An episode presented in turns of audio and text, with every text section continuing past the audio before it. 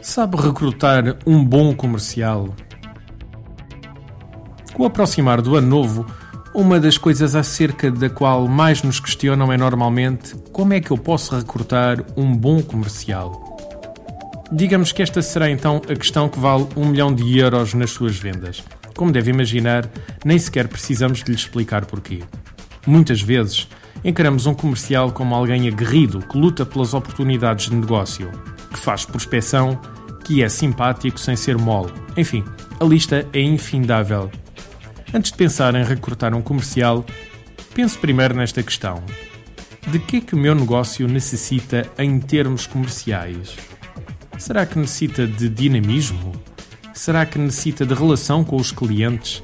Será que necessita de um acompanhamento constante dos negócios? Será que necessita de um maior enfoque na componente de marketing?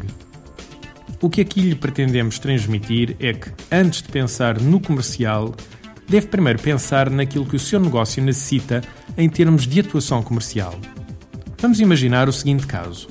Uma empresa tem uma boa carteira de clientes com vários anos de fidelização.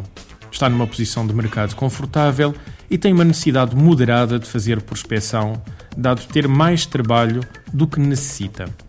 Nesta situação, é normalmente mais eficaz recrutar uma pessoa com muita experiência de acompanhamento de contas. Normalmente, alguém tem um cuidado muito grande com os clientes e que os trata excepcionalmente bem. Porquê?